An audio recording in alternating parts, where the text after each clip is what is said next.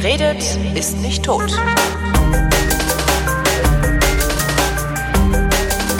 Willkommen zum Geschichtsunterricht einer Koproduktion von Vrindt und DLF Nova und von DLF Nova ausgeliehen und zugeschaltet ist Matthias von Hellfeld. Hallo.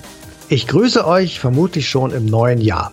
Handle stets nach einer solchen Maxime, von der du zugleich wollen kannst, dass sie allgemeines Gesetz werde. Ich hoffe, ich habe es richtig auswendig gelernt. Das ist der kategorische Imperativ, den ein gewisser Immanuel Kant formuliert hat und der eigentlich als Basis für jegliches gesellschaftliche Handeln ausreicht. Und über Immanuel Kant wollen wir heute reden. So ist es. Jetzt über welche Zeit reden wir? Wann, wann, wann ungefähr hat er das formuliert? Das ist ja wahrscheinlich, ist er nicht aufgewacht und hat gesagt, aha, ich hab's, sondern das wird ein Prozess gewesen sein. Holger, deine Weltsicht ist wunderbar.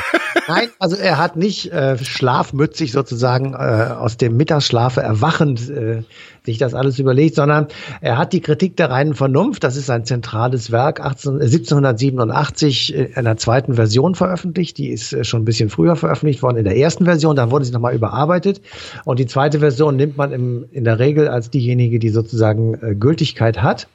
Und äh, als er sie geschrieben hat oder als er sie veröffentlicht hat, ähm, da war er schon ähm, im sechsten Lebensjahrzehnt, also ein erfahrener Mann mit sehr viel ähm, Lebenserfahrung, mit sehr viel Weisheit, mit sehr viel Wissen tatsächlich, dass er sich in der Zeit aufgehäuft hat. Er ist geboren 1724 in Königsberg in Preußen. Mhm. 1724, müssen wir noch mal kurz in Erinnerung rufen, in Europa sind die restlichen Schäden des Dreißigjährigen Krieges so gerade mal weggeräumt. Der ist äh, 1648 mit dem Westfälischen Frieden zu Ende gegangen. Er hat ja ähm, in weiten Teilen dort ungefähr jedenfalls äh, getobt, ähm, wo Preußen, Brandenburg, äh, Norddeutschland war. Und ähm, Preußen ist 1724 ähm, ja mal gerade 15 Jahre alt und ähm, nee, noch nicht mal 13 Jahre alt und noch eine relativ unbedeutende kleine nordeuropäische Randmacht, die auf jeden Fall noch nicht militärisch ähm, so groß war, wie sie dann später wurde. Es herrscht zu seiner Geburt der berühmte Soldatenkönig, ähm, Vater von Friedrich dem Großen, und ähm, Preußen ist ein kleiner Agrarstaat, aber allmählich äh, merkte man schon, dass also ähm, Preußen sich aufmachte, sozusagen in dieses Konzert der Großmächte einzusteigen. Das dauert noch ein paar Jahre, aber es wird irgendwann geschehen, auch zu Lebzeiten von Kant. Und es gibt zu seinen Lebzeiten eben zwei Dinge, die ihn vermutlich jedenfalls sehr beeindruckt und beeinflusst haben. Das ist auf der einen Seite, in England herrscht Parlamentarismus. Wir haben äh, die puritanische Revolution, Oliver Cromwell als Stichwort ähm, gehabt. Wir haben ähm, die Bill of Rights unterzeichnet, die Glorious Revolution 1689 und damit den Beginn ich sag mal, einfach parlamentarischer Verhältnisse, also konstitutionelle Monarchie. Der König ist gebunden an Entscheidungen äh, des Parlaments und kann nicht mehr selbst herrlich tun und lassen, was er will. Das allerdings konnte sein französisches Pendant, nämlich äh, die französischen Könige, die in Absolutismus äh, machten und ähm, begonnen hat das Ganze ungefähr jedenfalls äh, mit ähm, Richelieu, also irgendwann während des äh, Dreißigjährigen Krieges, ähm, als die vielen Ludwigs auf den Thron kletterten und immer mehr Macht an sich zogen, in Versailles ein prunkvolles, großartiges Schloss bauten, der Barock als Kunstform ähm, des Absolutismus sozusagen die Innereien ausmalte und durch ähm, Rubens und andere äh, Puttenengelchen malende Künstler das Ganze sehr prunkvoll gestaltet haben. Also wir haben auf dem europäischen Kontinent, wenn wir jetzt mal England etwas großzügig zum Kontinent dazu rechnen, zwei komplett gegenläufige Entwicklungen. Eine Parlamentarismus, andere ähm, Absolutismus. Einmal also die Macht des Königs ist an nichts gebunden, l'état c'est moi, der Staat bin ich. Und auf der anderen Seite, der, die Macht des Königs äh, ist an die Macht des Parlaments gebunden. Und zwischen diesen beiden, ich sag mal, Polen wabert Europa so ein bisschen hin und her in dieser Übergangszeit äh, zwischen, ich sag mal, Ende des ähm, 30-jährigen Krieges und ähm, Französische Revolution, also in dieser Zeit ungefähr jedenfalls. Aber warum? Also das, das erklärt für mich noch nicht hinreichend, warum Kant überhaupt angefangen hat, sich Gedanken zu machen, weil im Grunde ist die Welt geordnet gewesen, denn ob du jetzt absolutistisch herrschst oder ob du parlamentaristisch herrschst, du hast deine zehn Gebote, also diese, der kategorische Imperativ Kants, der ist ja dazu geeignet, die zehn Gebote überflüssig zu machen. Ja. Also du kannst auf einmal, kannst du friedlich zusammenleben mit diesem Ding, Genau. Ohne dass eine höhere Instanz außer dein, dein, deiner eigenen Vernunft, also deines eigenen Verstandes, dich dazu befähigt, friedlich zusammenzuleben. Wie, weiß man, wie der darauf gekommen ist? Also hat er gesagt, nee, das mit den zehn Geboten, das gefällt mir nicht. Das, das wird er nicht gesagt nein, nein, haben. Der wird ein gottesfürchtiger Mensch gewesen sein, oder? Nein, er hat ja, er hat ja probiert sozusagen äh, diese zehn Gebote oder die Bibel oder Gott mit den Mitteln der Vernunft zu begründen und mhm. herauszufinden. Hat dann gesagt, das ist ja der Inhalt dieses Buches ähm, oder der, der, der Überlegungen, der Kritik der reinen Vernunft, dass man eben Gott mit der Vernunft nicht erklären kann. Das ist eine Sache des Glaubens, also vergesst es. Das hat nichts sozusagen mit der Allgemeinheit, das ist eine private Angelegenheit. Mhm. Aber ich habe eben deshalb auf politische Verhältnisse abgehoben, weil natürlich im Absolutismus äh, die höchste Form der Unfreiheit herrschte. Also die Menschen waren abhängig von den Verhältnissen, in denen sie lebten und sie konnten sie auch nicht so einfach verlassen. Und sie konnten sie eben auch über eine lange Zeit nicht verändern. Und mhm. aus, aus dieser Starrheit, aus dieser Gegebenheit mit vielen anderen Vorläufern, also zur Aufklärung gehört auch Kopernikus, also die, die neue Sichtweise auf die Welt. Daraus entwickelt sich irgendwann der Wunsch sozusagen, die Welt äh, zu wissen und nicht zu glauben. Hm. Dass man Aufklärung betreibt ähm, über die Zusammenhänge der Natur, über die Zusammenhänge der Gesellschaftsstruktur.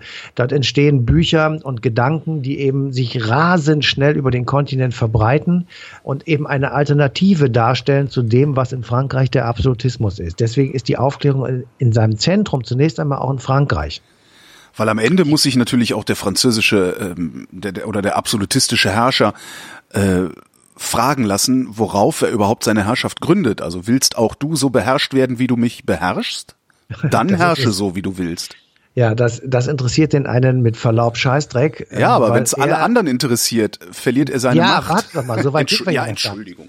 Ja, ja, ist ja gut jetzt.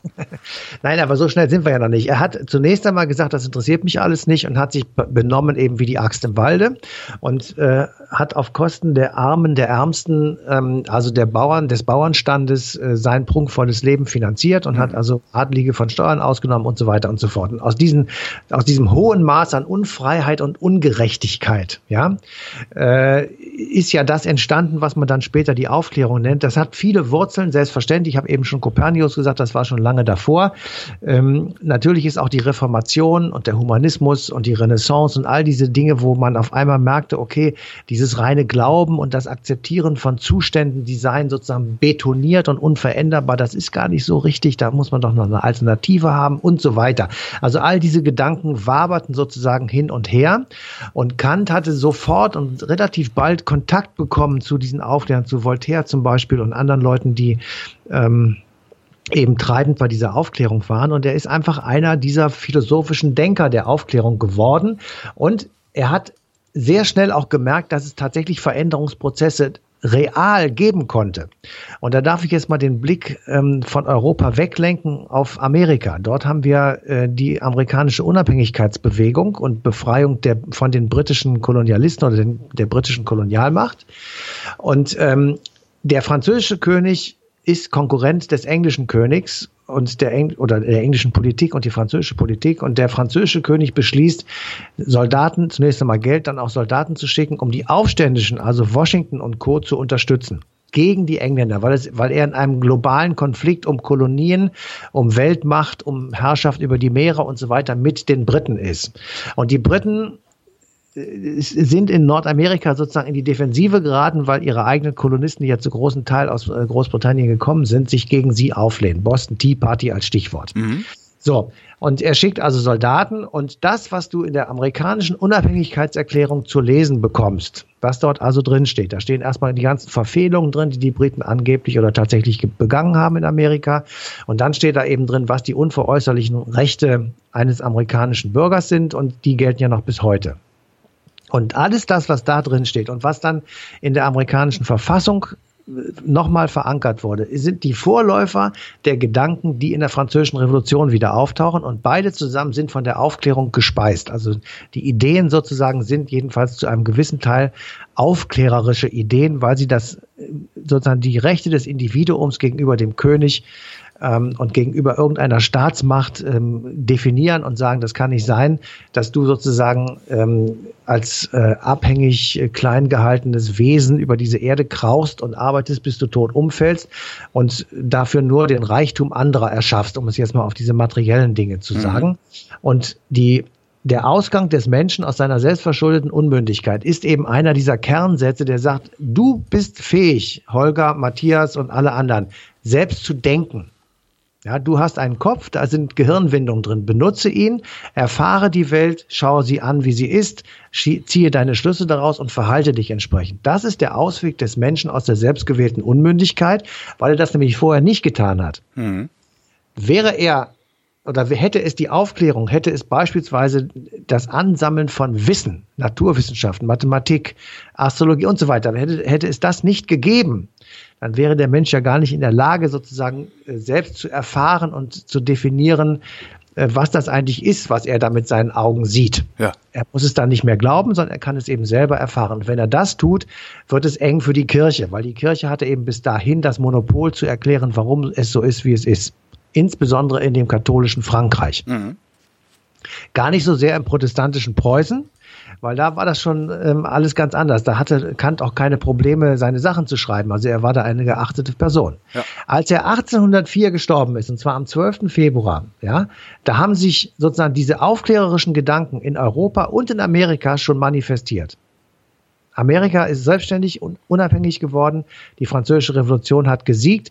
Da ist dann zwar Napoleon am Start und da wird nochmal großes Unrecht geschehen, weil er Europa besetzt und für seine eigenen Dinge missbraucht, aber die Ideen der französischen Revolution, Freiheit, Gleichheit, Brüderlichkeit, Menschenrechte, sind in äh, Bürgerrechte, gehen auch nicht mehr weg. Gehen auch nicht mehr weg. Das ist das große Verdienst eben der Aufklärung beziehungsweise der französischen Revolution oder auch der amerikanischen Unabhängigkeitsbewegung oder des Unabhängigkeitskrieges.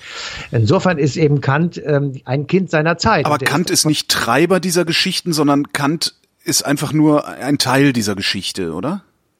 Naja, er ist einer der herausragenden Köpfe. Also er ist also aus deutscher Sicht sowieso der Aufklärer, aber hm. auch in der gesamten äh, Sichtweise ist er einer von den drei, vier, fünf sehr extrem wichtigen. Also den, den, ohne den wäre das vermutlich nicht, ähm, naja, also passiert ist jetzt nicht, nicht richtig, aber er hat es auf jeden Fall massiv weitergetrieben, ohne jetzt selbst auf den Barrikaden zu sein. Dazu war er einfach zu alt. Also das mhm. ist 1789, da ist er ja schon am Ende seines Lebens, ähm, 65 und insofern, ähm, da muss man schon auch sagen, also äh, da geht man dann nicht mehr mit dem Stein in der Hand auf die Barrikaden. Ähm, aber er ist eben derjenige gewesen, der die Auflehnung gegen die religiöse Deutung des Lebens äh, niedergeschrieben hat und der gesagt hat, Gott kann man nicht beweisen, also mit den Mitteln der Vernunft. Vernunft ist aber das also die Vernunft ist sozusagen der Wegweiser unseres Lebens. Wir können nicht irgendetwas glauben, wir müssen es wissen oder vernünftig erklären und so weiter. Ähm, und dadurch, dass man das eben mit Gott nicht kann, ist da kann das für ihn jedenfalls nicht der Weg sein. Und deswegen äh, ist äh, der Ausweg sozusagen, sich äh, seines Verstandes zu bedienen. Und damit ähm, muss man eben nicht mehr glauben. Mhm.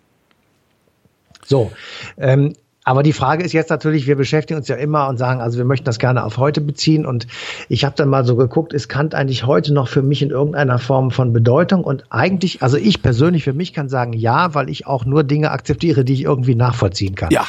Da, wo ich sage, ich muss glauben, äh, denke ich mir, ja, kann schon sein. Also ich sag mal, die Existenz Gottes kann ich nicht beweisen, ich kann sie aber auch nicht verneinen. Also ich kann weder Ja noch Nein sagen, ich kann einfach nur sagen, es gibt Leute, die das glauben, ich gehöre nicht dazu, ähm, genau. ähm, aber ich, ich, ähm, ich akzeptiere das, wenn jemand sagt, das gibt es. Ähm, solange er, solange er nicht will, dass daraus allgemeines Gesetz würde, so weil das kollidierte dann nämlich wieder mit meiner Auffassung, so ähm, kann er machen, was er will, ja. Genau. So, und insofern, ähm, ist das alles wunderbar und das gilt dann eben auch noch für mich. Und das haben wir jetzt, damit es mal ein bisschen wissenschaftlicher wird, einen Professor gefragt. Das ist Heiner Klemme. Der ist von der berühmten und sehr schönen äh, Martin Luther Universität in Halle und der hat auf die Frage, was Kant heute ist, äh, so geantwortet. Kant ist ein moderner Philosoph, er ist der Philosoph der Aufklärung, er ist der Philosoph der Moderne, er ist ein Philosoph, der uns zum Nachdenken bringt und uns darüber reflektieren lässt, was eigentlich die Grundlagen unserer Erkenntnisurteile, unserer normativen Urteile im Bereich von Erkennen, Handeln und auch von Ästhetik sind. Und da äh, fehlt allerdings noch eine Sache, die heute ähm, auch insbesondere durch die Ausbreitung des Internets äh, umso wichtiger wird, nämlich die Plausibilitätsprüfung. Ja. Ähm, du hast, ne, bestes Beispiel sind diese, diese Bekloppten, die an Chemtrails glauben. Ja, die glauben, dass Kondensstreifen von Flugzeugen äh, vom Menschen ausgebrachte Substanzen sind, die ausgebracht werden in der Atmosphäre, um, je nachdem, welcher Verschwörungstheorie du da anhängst, äh, äh, das Wetter zu manipulieren, die Bevölkerung gefügig zu machen oder die Bevölkerung auszurotten oder zumindest zu dezimieren. Ähm, die begründen ihren Wahn ja auch tatsächlich mit aufklärerischen ja zumindest Argumenten. Die sagen, ja. naja, ich, ich, ich bediene mich ja meines eigenen Verstandes. Ja? ja? Ich, ich gucke ja nach und was ich da sehe, wenn ich nachgeguckt habe, das ist genau ähm, dieser Chemtrail. Was sie natürlich ja. nicht begreifen ist, dass sie tatsächlich nicht nachgucken, sondern auch nur glauben, und zwar jemandem, der behauptet, es seien Chemtrails. Also mit Aluhüten zu diskutieren, das wissen wir ja, ist relativ kompliziert und hat eigentlich auch wenig Sinn, genau. Ja. Insofern. Äh, Aber trotzdem muss man ja muss man ja denjenigen denjenigen, die ihren Verstand benutzen und äh, den in, in der richtigen Weise benutzen, also tatsächlich nachgucken, was da ist. Das sind halt die Wissenschaftler, ja, denen genau. man dann auch wieder, das muss man, kannst du dann ewig endlos fortsetzen, denen man dann auch wieder glauben muss. Ähm, aber das sind ja nein. die Wissenschaftler. Äh, nur die nein, können vernünftig nein. begründen warum ja, es so aber ist. Ich, ich widerspreche äh, in okay. einem Punkt, den musst du nicht glauben. Also du musst Stimmt. einem Wissenschaftler nicht glauben. Der du sagt dir, wie er zu seinen Schlüssen kommt und du kannst es genau, nachvollziehen dann, und kannst es selber schließen. Ja. Wenn, genau, wenn er nämlich das nicht tut, wenn er dir nicht erklärt, wie er dazu gekommen ist, dann ist er entweder ein Aluhut oder ja. hat keine Ahnung. Stimmt. Ja, Entschuldigung, also ja, stimmt, bei Naturwissenschaft musst du den Beweis führen. So, wenn ja. ich ein Buch schreibe, dann muss ich erklären, wie ich dazu komme, was weiß ich, den Wiener Kongress als KSZE-Konferenz zu bezeichnen. Das muss ich erklären. Ja. Wenn ich das nicht tue und einfach nur sage, ist Quatsch. Mhm. Also kann jeder sagen, das ist Blödsinn, was da steht. Äh, du hast Folgendes übersehen. Eins, zwei, drei. Punkt. Dann sage ich, okay, habe ich übersehen, ist falsch. Ja, Oder stimmt. eben nicht. Ja, die Plausibilitätsprüfung aber, ist dann tatsächlich äh, eher so ein, so ein Alltags, äh, ja, Alltagsding. Aber, das ist ja. aber, naja, aber das ist schon wichtig. Das ist ja genau der, die Benutzung des, der Vernunft, des Verstandes.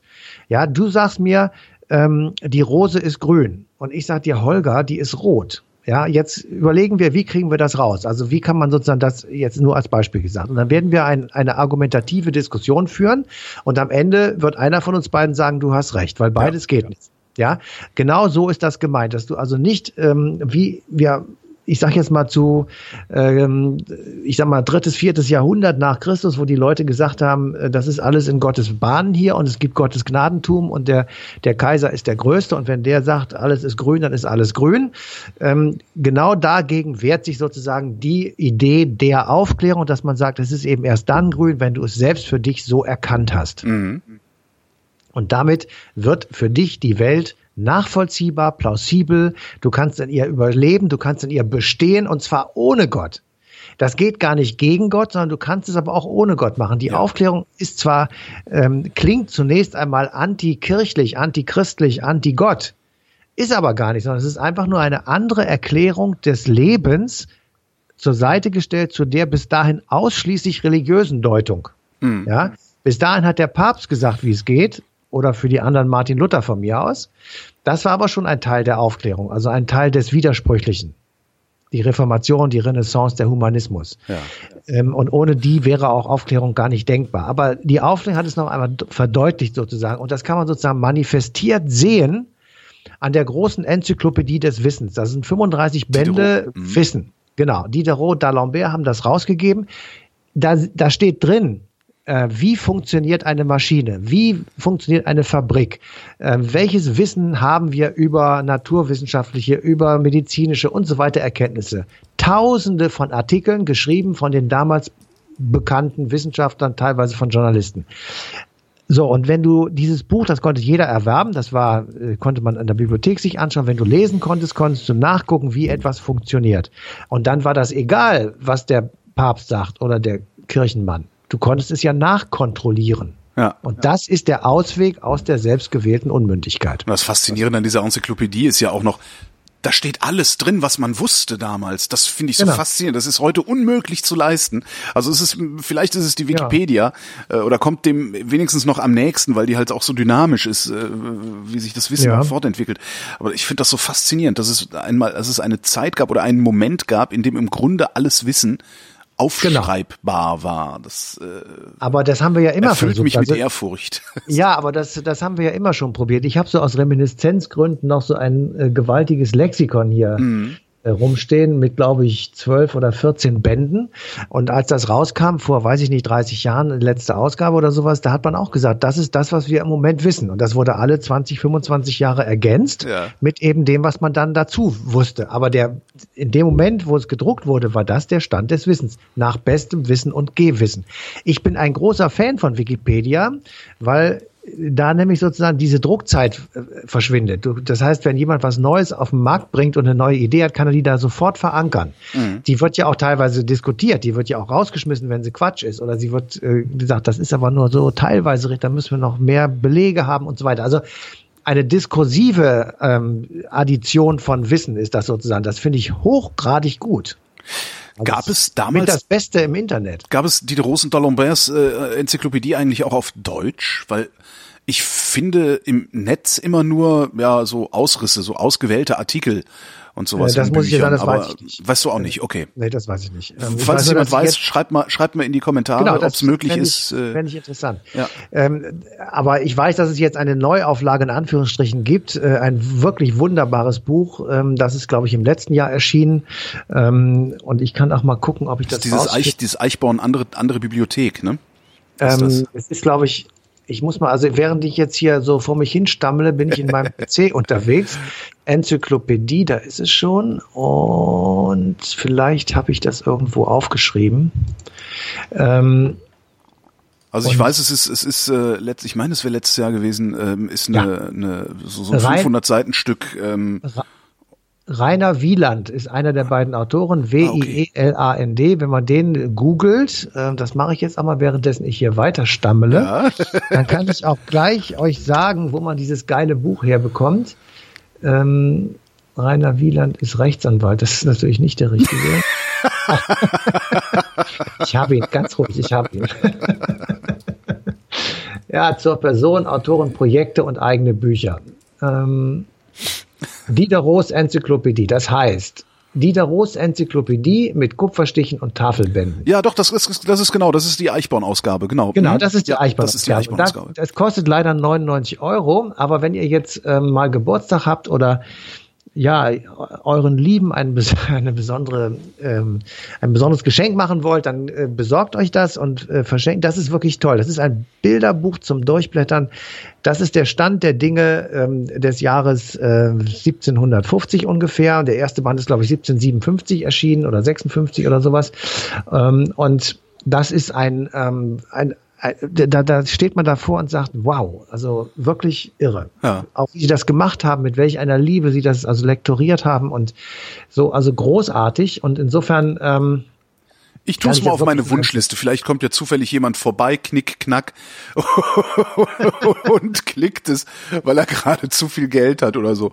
Weil Genau. manch- manchmal passieren ja äh, solche Irre solcherlei Dinge. Wunder. Ähm, eine Sache, die mich bei Kant immer ein bisschen stört, also nicht nicht an Kant stört, sondern es gibt ja so diese ähm, landläufige Übersetzung von Kants kategorischem Imperativ, die lautet: Was du nicht willst, dass man dir tut, das füg auch keinem anderen zu. Ja, Ähm, und immer wenn es um, um Kants kategorischen Imperativ geht, so wie heute auch, ist es mir wichtig, so wie heute auch, darauf hinzuweisen, dass Kant genau das nicht gesagt hat. Kant hat nicht gesagt, was du nicht willst, dass man dir tut, das füg auch keinem anderen zu, sondern Kant hat gesagt, handle nach einer Maxime. Und das finde ich einen sehr, sehr wichtigen Unterschied, denn jemandem etwas nicht zuzufügen, ist kein Handeln, auch wenn man nicht nicht kommunizieren kann, bla blub. Aber ich, was, was, was mich an, an diesem kategorischen Imperativ so fasziniert ist, Kant sagt, geh raus, mach etwas, sorge dafür, dass etwas geschieht und dass das, was dann geschieht, niemand anderem auf den Sack geht. Also, was du willst, dass man dir tu, das füg auch jedem anderen zu. So wäre meiner, meiner Meinung nach eigentlich die viel bessere Übersetzung ähm, von Kants kategorischem Imperativ, weil er dich halt auffordert, etwas zu unternehmen und nicht stehen zu bleiben. Ja, das wäre sozusagen die positive Umdrehung. Genau, Äh, Und genau. das ist natürlich immer besser, weil man damit auch mehr anfangen kann, ehrlich gesagt. Also mir gefällt das auch besser. Ähm, Aber ähm, natürlich hast du recht und ähm, genauso muss man das, äh, ja, als letzten Gedanken des Jahres sich so vor Augen halten. Herrlich. Ich danke dir, Matthias von Hellfeld. Bitteschön. Und wir danken euch, falls ihr es noch am 31.12. hört. Guten Rutsch ins neue Jahr. Falls ihr es später hört, gutes neues Jahr 2018 und ähm, ein Verweis auf äh, die passende Sendung Eine Stunde History auf DLF Nova. Die Sendung läuft garantiert und zwar am 31.12., also an Silvester 2017. Tschüss.